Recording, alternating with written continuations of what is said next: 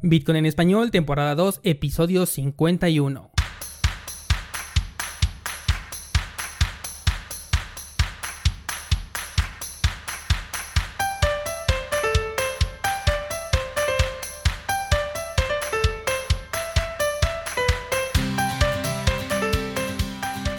Bienvenido, esto es Bitcoin en español, el podcast donde hablamos de criptomonedas, tecnología, cadenas de bloques y por supuesto Bitcoin. Esta semana te voy a platicar cómo la tecnología del blockchain, la cadena de bloques, puede permitirte tomar el control de tu historial clínico y qué beneficios puede traer.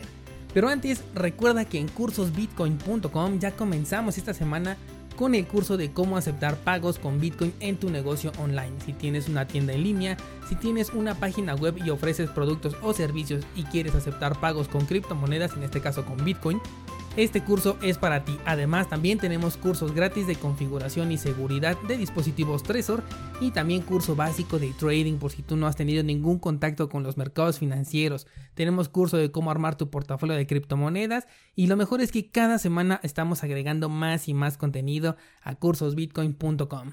Sin más, comenzamos. Lunes 19 de agosto del 2019, ¿cómo se encuentran de camino a la luna? Acuérdense que el viaje es largo, ¿eh? Y pocos van a terminar llegando hasta el final, pero solo aquellos que lleguen van a poder disfrutar de la recompensa que trae la paciencia. Y todas las señales alrededor del mundo con la economía tal como la estamos viendo hoy en día nos indican que efectivamente estamos en el lugar indicado. Esta semana recibí a través de las redes sociales una pregunta sobre historiales clínicos que me pareció de lo más interesante, porque en efecto es uno de los sectores en donde la cadena de bloques puede jugar un papel muy importante y quise compartirlo con todos ustedes. Recuerden que pueden hacerme llegar sus dudas o comentarios a través de cualquiera de las redes sociales que ya seguro deben de conocer o bien a través de contacto arroba cursosbitcoin.com en donde con gusto les voy a responder ya sea por ese mismo medio o bien si el tema lo amerita o muchas otras personas tienen la misma duda, pues le haremos un programa dedicado como en esta ocasión. Pues bien, pasemos al tema cómo puede ayudarnos la cadena de bloques con nuestro historial clínico. Seguro que alguna vez has tenido la necesidad de acudir a un médico y de inicio si no es la clínica a la que perteneces, te vas a enfrentar a los cuestionamientos de rutina. ¿Cuál es tu nombre? ¿Qué edad tienes? ¿Cuáles son tus padecimientos si anteriormente ya los habías tenido? ¿De qué manera los habías tratado en caso de que ya los hubieses tenido? Y por supuesto si tienes alguna alergia a algún medicamento. Estos vienen siendo las preguntas de rutina que eh, nos hacen cuando llegamos a un centro médico. Datos que normalmente en tu clínica familiar ya tienen registrados en una especie de carnet, un pequeño libro demasiado rústico para los tiempos que corren hoy en día de hecho, en donde el médico escribe tus padecimientos y la enfermera es quien se encarga de registrar tus citas, o al menos así es en el lugar en donde yo vivo. Bien, pues todo este embrollo quedará atrás cuando se utilice la cadena de bloques, pues al ser esta un registro contable público y descentralizado puede contener el historial clínico de cualquier persona. El dueño de este historial serás tú y serás quien dé autorización para la verificación de tus datos en caso de ser requeridos. Por supuesto que también tendrá datos de acceso público que serán útiles y necesarios en casos como emergencias. Me refiero, por ejemplo, a datos del estilo de tipo de sangre, operaciones recientes, tratamientos en curso y seguramente alergias. Obviamente yo soy muy ajeno al sector, pero me vienen a la mente esos datos como los mínimos necesarios para atender una eventualidad, así como por ejemplo los contactos de emergencia. Ahora bien, la privacidad de los datos clínicos también es un área de oportunidad que la cadena de bloques ataca muy muy bien, pues aunque el registro está replicado en millones de nodos, solamente se puede acceder a través de una clave privada, como sucede con la propiedad de las criptomonedas y sus claves privadas. Esto es uno de los puntos en los que ya se está trabajando porque tiene que ser user friendly, o sea, amigable con el usuario. Puesto que en el terreno cripto, por poner el ejemplo, si pierdes tus llaves privadas no existe forma de recuperar tus criptomonedas. Y obviamente no queremos que eso suceda con el historial clínico de absolutamente nadie. Imagina entonces que ahora tendríamos un registro universal de salud, que bien serviría aquí en México y en China, en cualquier país donde pudiera ser consultado sería vigente y con el software que tenemos hoy en día el idioma sería el menor de nuestras preocupaciones. Ahora bien, los beneficios en el sector salud no se van a quedar solamente en los historiales clínicos. No por nada blockchain es la tecnología que va a revolucionar la vida tal y como la conocemos hoy en día. Si bien ya hemos hablado en otras ocasiones de cómo la logística es un punto en el que ya se está trabajando, de hecho hay por ahí ya una criptomoneda dedicada a esto, no se me viene ahorita el nombre a la mente, a ver si ahorita me acuerdo. Esto funcionaría perfectamente en la industria farmacéutica, en donde se puede ver el stock de medicinas que se tiene en cada una de las unidades médicas, se puede ver que realmente hayan sido recibidas, en qué cantidad e incluso si alguna de ellas ya no se encuentra en condiciones de entregarla a los pacientes. El registro puede venir desde su fabricación, transportación y distribución, aunque esto suene un poco a mensaje de advertencia de esas que salen antes de una película. Bueno, de esta manera es como podríamos estar seguros que lo que se está recibiendo es el medicamento correcto que el paciente requiere como parte de su tratamiento.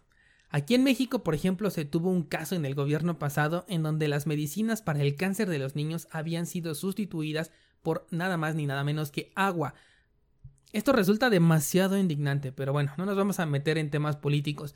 La cosa es que un medicamento puede estar debidamente identificado y ser rastreado por cualquier persona con la ayuda de su dispositivo móvil. No solo aquel que compres en farmacia, sino también aquel que los centros de salud estén entregando a los usuarios del servicio.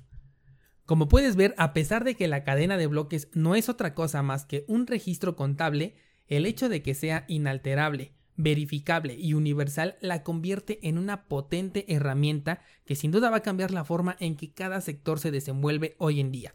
En este caso hablamos del sector salud, ya hemos hablado de la logística, por supuesto que hemos hablado del sector económico. En algunos sectores, de hecho, como este, la descentralización va a ser clave y en otras no va a ser tan relevante o necesaria como cuando platicábamos, por ejemplo, de la logística con los productos en Walmart, quienes también ya dicen que están buscando por ahí implementar blockchain en lo que son sus procesos, pero en este caso sería una aplicación completamente centralizada porque solamente le serviría a Walmart y además un tanto redundante porque una cadena de supermercado como lo es Walmart ya tiene registrados a sus proveedores, ya tiene registrados cada uno de los productos que les consume. Por lo tanto, agregar un registro inalterable no me hace mucho sentido. Pero donde sí le encuentro muchísimo sentido es dentro de la logística, es decir, la transportación de los productos antes de llegar a Walmart porque muchas veces se roban estos trailers, se roban la mercancía y a través de esta verificación se podría saber perfectamente en dónde se encuentra o en dónde se está distribuyendo algún producto que fue robado en el transcurso de su transportación hacia los centros de distribución como Walmart. En fin, esto apenas comienza y no sabemos si lo vamos a poder ver, pues todo depende, número uno, de lo rápido que se desarrolle y que quede claro que ya se encuentran trabajando en ello, no es todavía una suposición. Así como número dos, la implementación que diversos sectores, como en este caso el sector de la salud, lo apruebe y que los países comiencen a llevar este registro. Por supuesto no esperamos que esto se dé de la noche a la mañana y en todo el mundo al mismo tiempo. Pero conforme se vaya viendo los resultados positivos que tiene la aplicación de la tecnología blockchain dentro de cada uno de los sectores, se irá replicando en cada vez más y más lugares hasta que se consiga una globalización.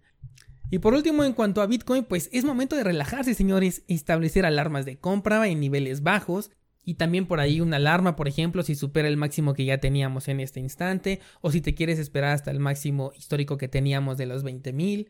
El punto es tener una alerta que te avise precisamente en el punto en el que sí tienes que revisar el mercado, ya sea por un interés de compra o por un interés de análisis. Y por supuesto alejarse principalmente de las redes sociales que hablan de criptomonedas, estos grupos de Facebook tan tóxicos que se la pasan desinformando a las personas, que se la pasan cautivando a las personas nuevas que entran a este sector y las atraen por supuesto a las estafas. Recuerden que entre más sube el precio de Bitcoin, más van a incrementar la cantidad de páginas estafa que van a estar circulando por ahí.